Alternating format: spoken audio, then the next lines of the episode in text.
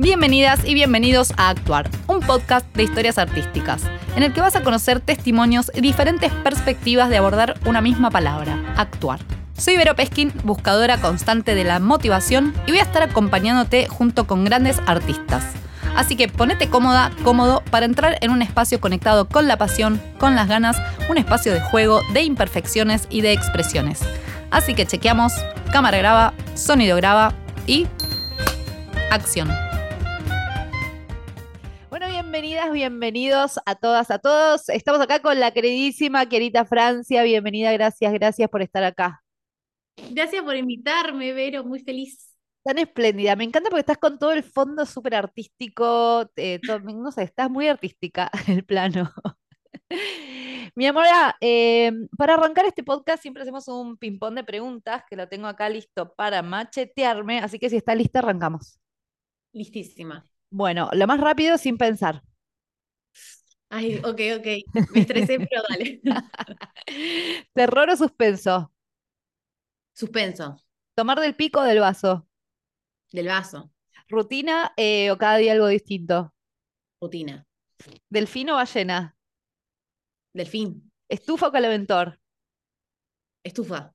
¿Quedarte con la curiosidad o ir de frente? Ir de frente, pero solo quedarme con la curiosidad. ¿Piano o violín? Piano. Eh, ¿Gente que habla fuerte o bebé llorando? Bebé llorando. ¿Papa o batata? Batata. ¿Sorprender o que te sorprendan? Que me sorprendan. Perfecto. Bueno, ya está. Son preguntas Muy muy fáciles y muy difíciles al mismo tiempo. Son muy difíciles. La del bebé fue la más difícil de todas Difícil. porque eh, yo a un bebé se lo perdono, no es su culpa que esté llorando. La gente que habla muy fuerte, No se lo perdonamos. no. No, no, No. sí, pero son dos cosas a veces insoportables. Y el bebé es como decís, ay, amiga, te reentiendo que estás con problemas de un bebé, pero ha- ha- hace algo. No, la del bebé es terrible, terrible. pero de pronto es como un momento de empatía por su madre, Sí. como Y además a uno se te va de las manos, es como decís, Sí, No, nadie- es posible, es posible. total, total. Bueno, mi amor, ahora que ya entramos en calor, ya hicimos, movimos las articulaciones, eh, te viene la primera pregunta que es, eh, ¿qué representa la actuación en tu vida? Em, la actuación en mi vida ahora cambió. Antes representaba todo, para mí era absolutamente toda mi vida. Y hubo un momento en el que se convirtió algo muy pesado.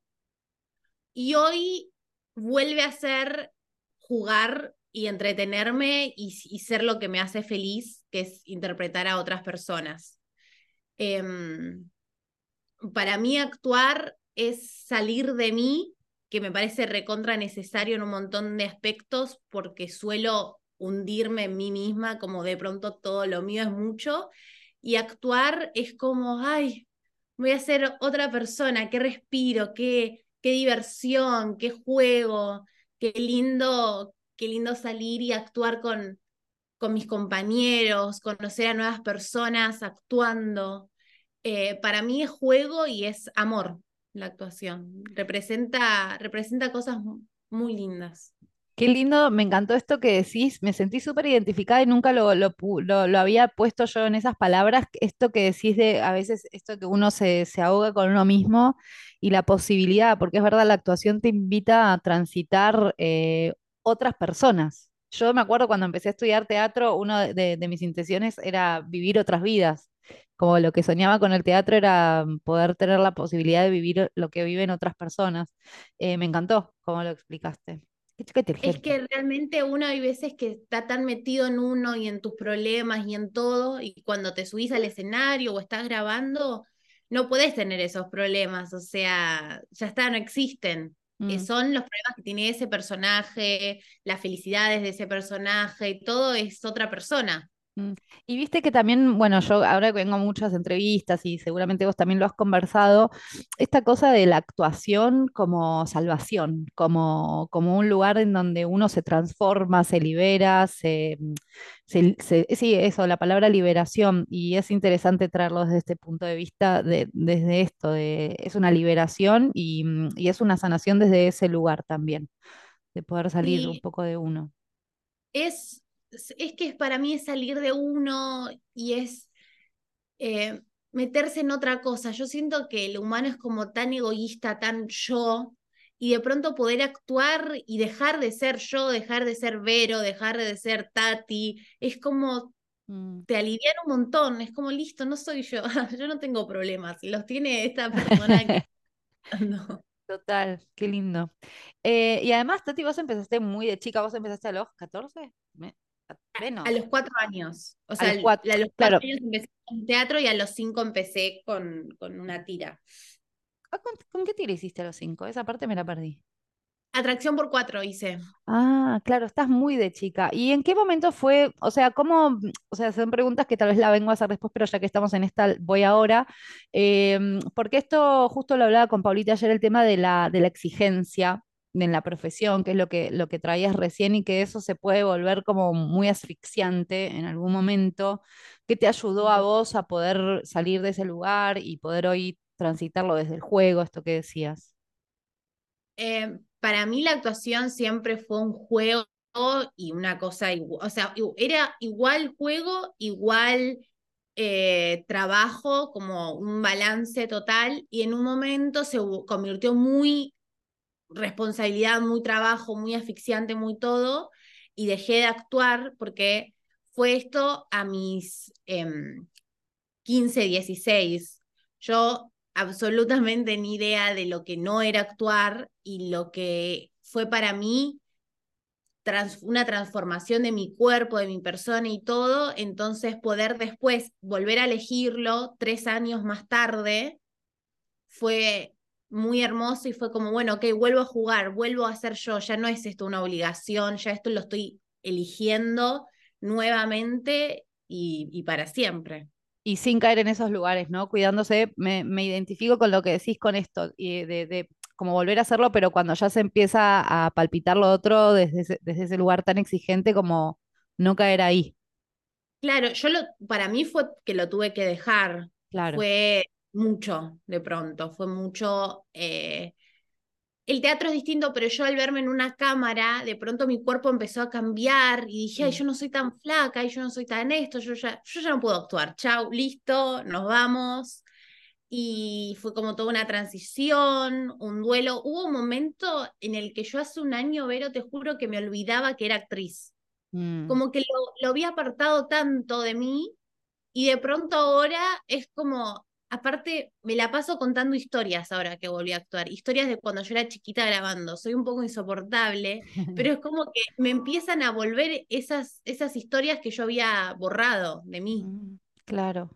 Por eso para mí siempre, yo soy re pesada con este tema, por el tema de la salud mental, digo, y sobre todo en esta profesión, lo importante que es eh, en algún punto no perderse a uno eh, y ser am- amable, porque además hay tanta competencia y hay tanto, mm, es como esta cosa de, de sacrificarte para y tener que ir a extremos tan, tan grandes que para mí es clave poder recorrer eso con salud mental para que sea sostenible en el tiempo, porque si no, te empiezan a pasar estas cosas y sobre todo porque son pulsiones que es muy difícil que se te vayan. A mí me, me pasó mm, esto, ¿no? Esto que vos decís que de repente tres años más tarde, y porque se- seguramente tenías ahí palpitando la, che, tengo ganas de hacer esto. A mí un poco me pasó lo mismo, yo me metí mucho en el baile y, mm, y sobre todo es eso, como cómo poder estar en un estado mental que te permita sostener algo que tanto te apasiona en el correr de los tiempos y no, y que no tengas que abandonarlo.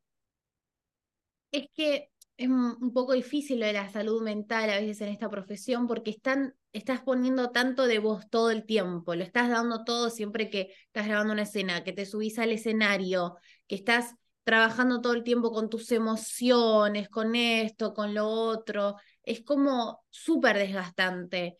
Y como yo era chica, no podía a veces mucho diferenciar las cosas, era todo lo que yo conocía.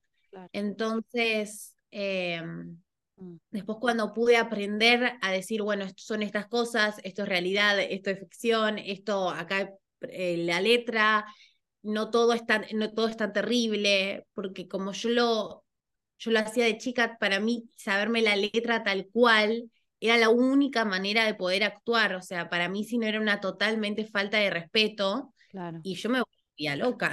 Claro, Entonces, te una coma distinta y ya te, se te fritaba el cerebro. Sí, sí, Pero bueno, sí, cuidarse la salud mental es como fundamental y lo que vos decís es la competencia. Mm. Es terrible porque no es que nosotros queremos competir, ya desde el casting que te dicen, mira, acá tenés que odiar a todo el mundo porque el que se lleva el papel, vos no. Claro enfrente de todos, porque no es que es en secreto los castings, Hay un montón de personas y está sentada ahí, sabes, ok, son todos mis contrincantes, tipo, vamos a meternos en la batalla todos juntos. Claro. Es como... Sí, sobre todo porque te puede, mm, a mí me ha pasado como de, de también yo me tuve que trabajar mucha autoestima, pero esto de decir, ah, bueno, listo, son todos mejores, y digo, ¿cómo no hundirse entre todas estas personas que tengo al lado y, valorarte a vos mismo con, con, lo que tenés para dar? Totalmente, sí, sí. Mm. Y recién creo que ya la respondiste, pero no sé, capaz que querés agregar algo más. Eh, ¿Tu definición de actriz es interpretar otras vidas o cuál es? Mi definición de actriz. Em, yo creo que es, yo creo que es jugar, yo creo que uno está todo el tiempo jugando, porque por más que uno se meta muy en serio, lo que hacemos es jugar, porque por más que sea nuestro trabajo y uno puede hacer personajes más serios, menos serios, vos estás jugando, vos no estás salvando vidas, vos estás jugando a interpretar ese personaje. Eh, y sí, es interpretar vidas también, pero desde un lado súper mágico. Eh, yo creo que sí, yo creo que ahora como es como que vuelvo, para mí cuando dejó de ser un juego se convirtió en algo como súper obligatorio y siento que cuando volvés a la actuación como un juego y algo que elegís todo el tiempo, vuelve como esa, esa magia, ¿no? De, de sí, interpretar vidas, interpretar personas, situaciones, momentos. Mm. Yo creo que la entrega también es distinta. Eh, me identifico mucho con todo lo que estás diciendo, ¿eh? por eso estoy charlatana, pero eh, esto de que también es distinto cuánto te entregás vos desde el juego para un personaje, para una obra, para un proyecto, lo que sea, y cuánto te entregas desde la, querer hacer las cosas bien o la perfección. Digo, uno tiene mucho más para entregar y ah, de hecho está en un lugar mucho más creativo también, si, si puede hacerlo desde este lugar de juego y lúdico, con toda la seriedad que implica. Sí, porque quizás, o sea, hay uno puede decir, bueno, yo entro mañana, estreno y entro a jugar. Y dice, bueno, no, no está trabajando, o sea, se entra a jugar, ¿a dónde? Y yo sí, para mí es entrar a jugar y es entrar a darlo todo. Es como, no sé, alguien que juega al fútbol. Está jugando al fútbol, claro. pero no significa que, no sé, Messi no lo esté dando todo. Es como cada uno lo, lo tiene que sentir de, de la manera que lo siente y para mí está completamente ligado a, a mi infancia. Entonces, em, es un poco difícil a veces porque la gente como que se lo toma tan, no estás trabajando, como si estuvieras en una oficina, entenderías lo que es el trabajo. Y una vez un amigo mío, yo le dije, uh, perdón, no te contesté porque estaba en un ensayo. Y mandó como un meme de que los actores no levantamos la pala, ¿no? Y claramente para él fue un chiste, pero yo me recontra enojé. O sea, yo decía, tipo, ¿qué no vamos a levantar la pala si, bueno, hay más y menos gente que levanta la pala como en todas las profesiones del mundo entero? Pero aparte ser actores, todo el tiempo estar buscando trabajo, estás en el ensayo, estás probando, vos probás y el director te dice, mm, ¿sabes qué, Vero? Lo que hiciste, la verdad, malísimo. Mm. Y ahí, ¿qué haces? Con todo lo que hiciste, te lo guardas en la mochila, es el director como todo el mm. tiempo estás así. Y mismo uno. Sí, y mismo uno, porque a veces me, a mí me ha pasado de tipo estar ensayando un mes y no sentir que estoy trabajando. Y, y juzgarme a misma por eso. Digo, después uno analiza, cambias todo, pero es, es, totalmente cierto. Y además es una profesión en donde eh, el laburo que hacemos no, es, es enorme en, en, todo el trabajo de búsqueda de... y te están jugando muchas personas, porque cuando vos te subiste al escenario, todas esas personas, te quieren más, te quieren menos, te están juzgando. Ay, Mm, estará actuando bien, ay, ¿qué es esto? Ay, acá me hizo reír, uh, acá, mm, sí, acá, mm, acá, mm. Todo el mundo te está juzgando, entonces es como, uff, total, este es otro trabajo también, total. aguantarte que tantas personas te puedan juzgar. Mm. Y Tati, ¿cómo para crear personajes o para construirlos, eh, cómo es tu proceso?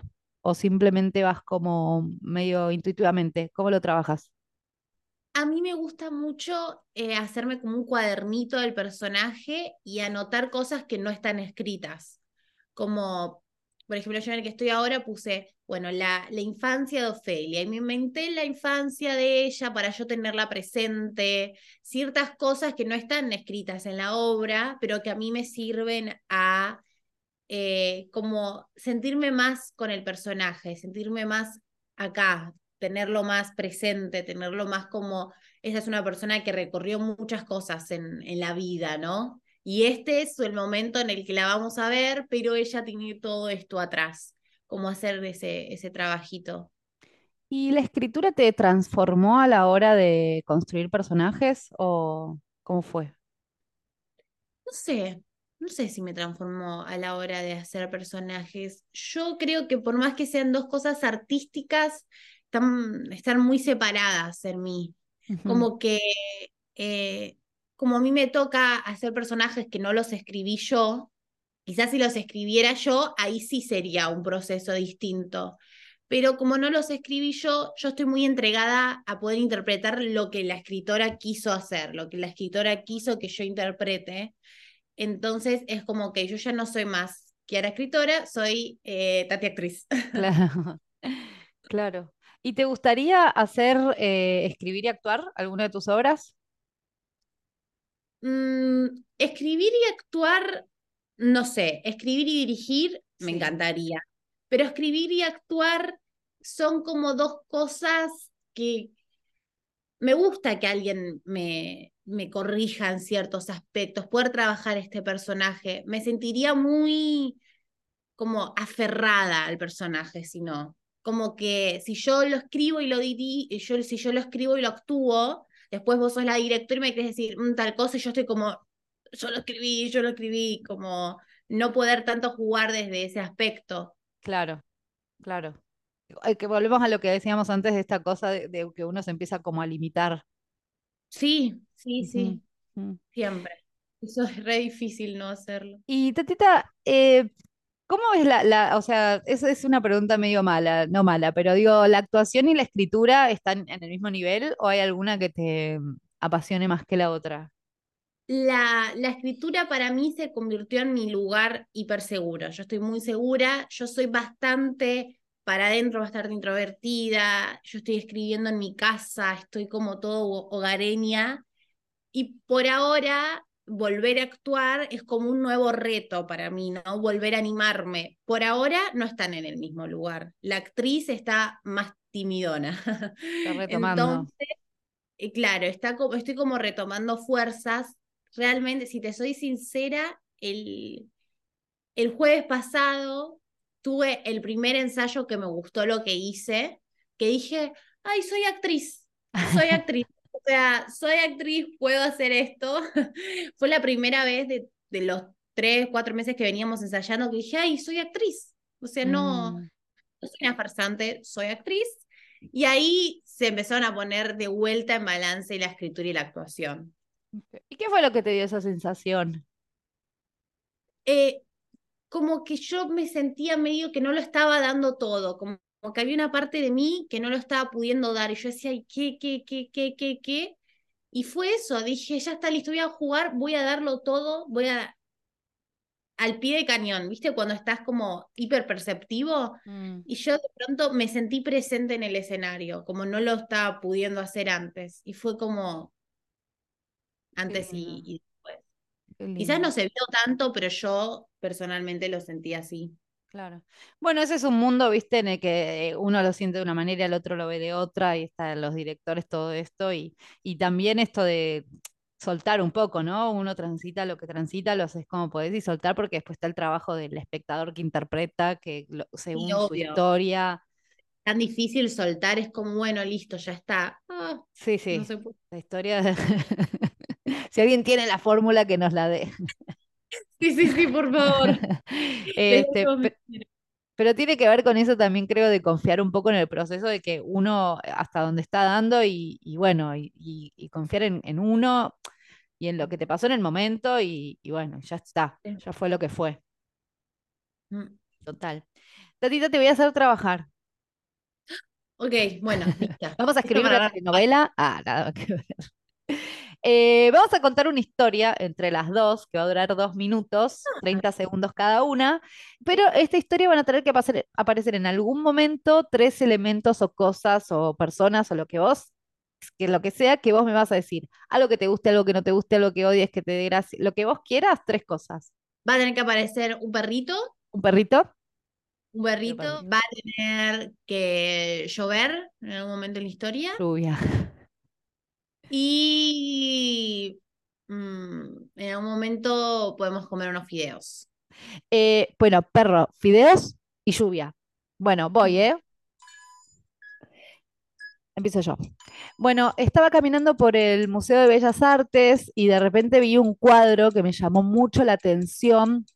Entonces me acerqué y era un cuadro antiguo, había gente como, no sé, con muchos vestidos de colores. Y de repente veo el de seguridad corriendo y miro al piso y había un perrito corriendo por todo el museo, el de seguridad desesperado, la gente loca gritando y nadie podía parar al perrito. Así que yo me puse a correr con todos eh, hasta que de repente salimos del museo. Sigue Tati.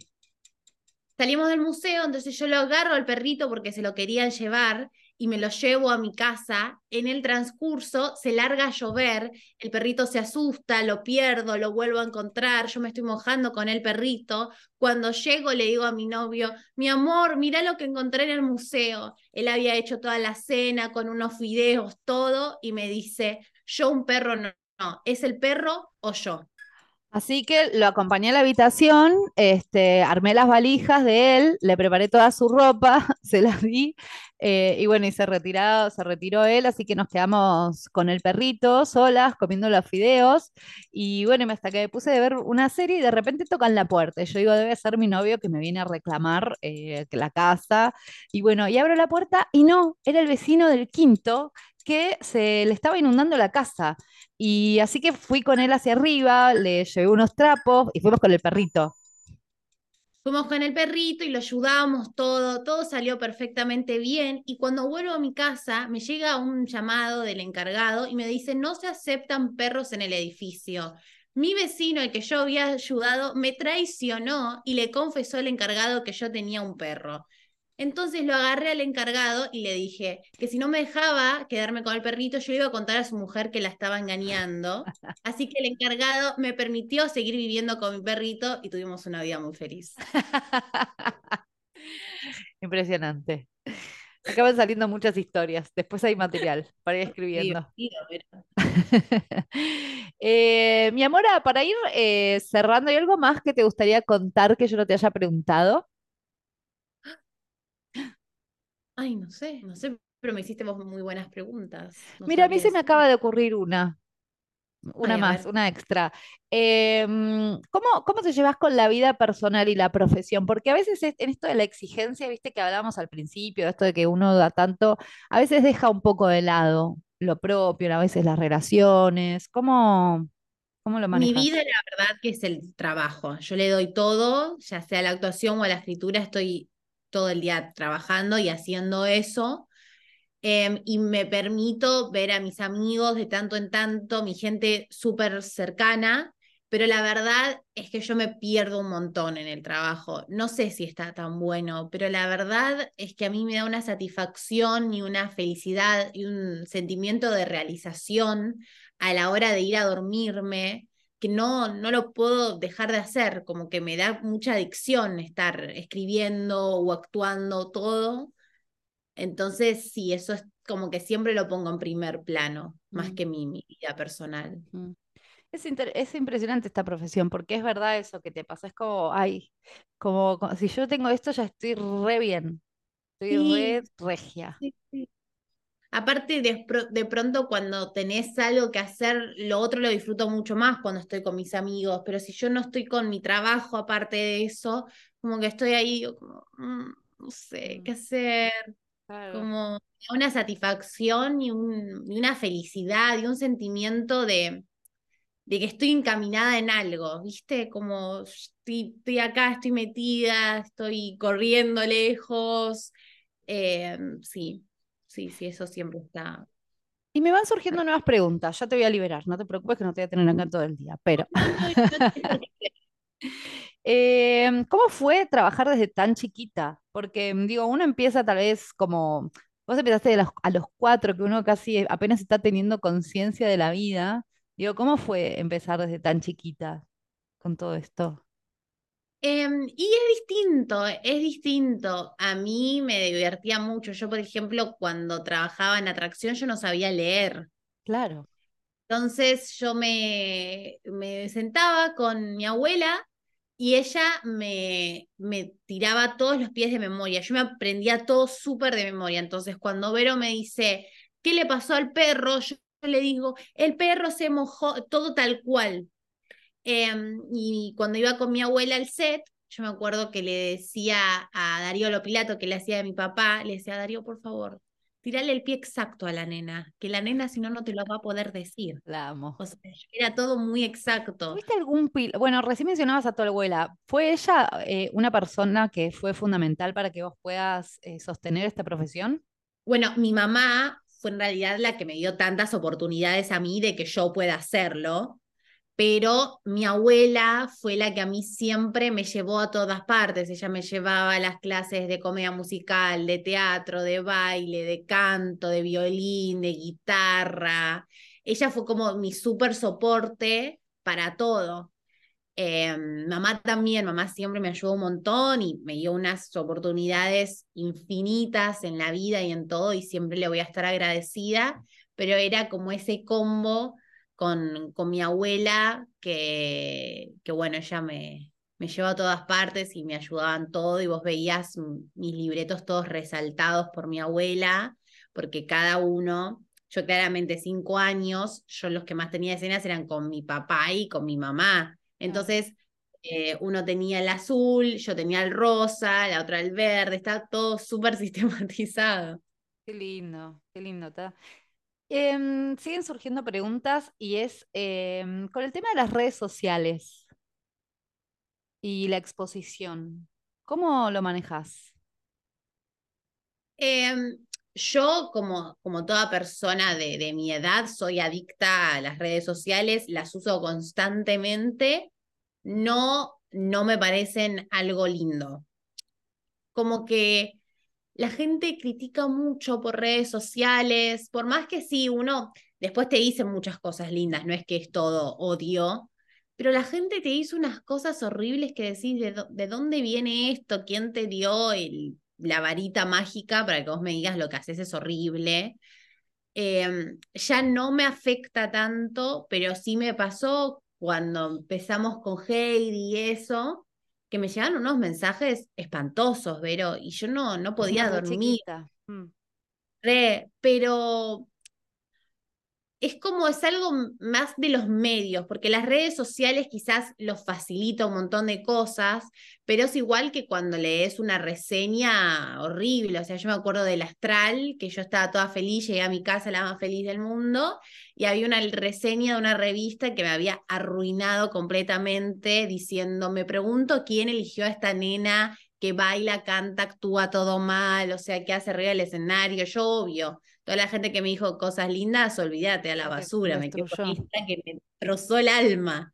Claro. Pero es después poder intercambiar esas cosas feas de las redes y, y ponerlo como algo para conectarse con gente que te dice cosas lindas, amigos, gente que valora tu trabajo. Y también el boludeo de Instagram, que uno quiere publicar una foto y y que te la responda un amigo y charlar o vos responder una historia a un amigo y también todo lo lindo que te da, ¿no? Porque, por ejemplo, nosotras no nos vemos tan seguido, pero por Instagram puedo saber en qué anda Vero, como puedo decir, ah, está haciendo esto, es como uno se entera por esas cosas que eso es súper lindo también. Mm.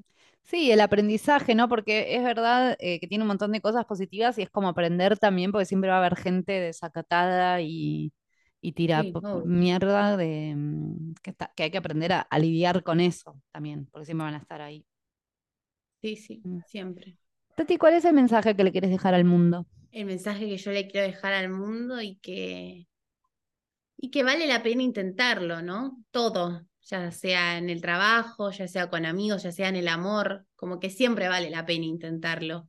Como que si vos lo intentaste, nunca, nunca vas a estar triste, por más que te salga mal. Como siento que es mucho más lindo intentarlo que después ser viejito y decir, ay, si yo hubiera intentado ser actriz, ay, es como, vos quisiste hacer esto y te mandaste, pero imagínate si nunca lo hubieras intentado y decís, hubiera estado bueno hacer ese podcast, pero bueno, no, no fue. Hay que intentarlo todo, hay que meterle todo siempre y de eso nunca te vas a arrepentir.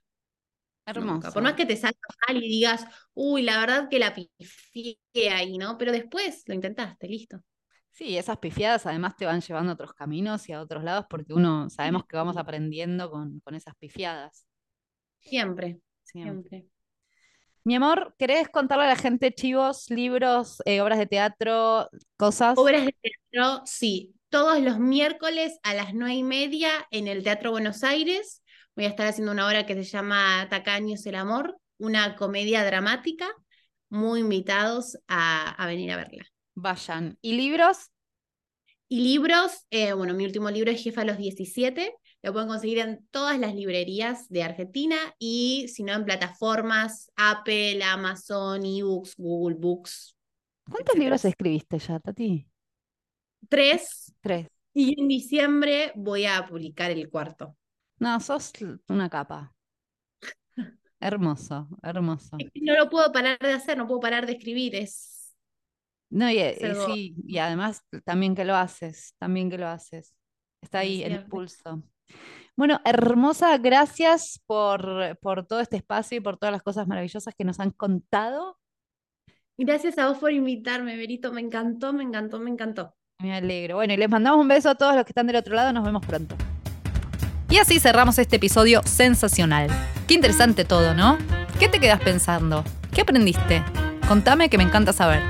Fue un placer haber atravesado tus oídos y o tus pupilas generando un mundo de sensaciones.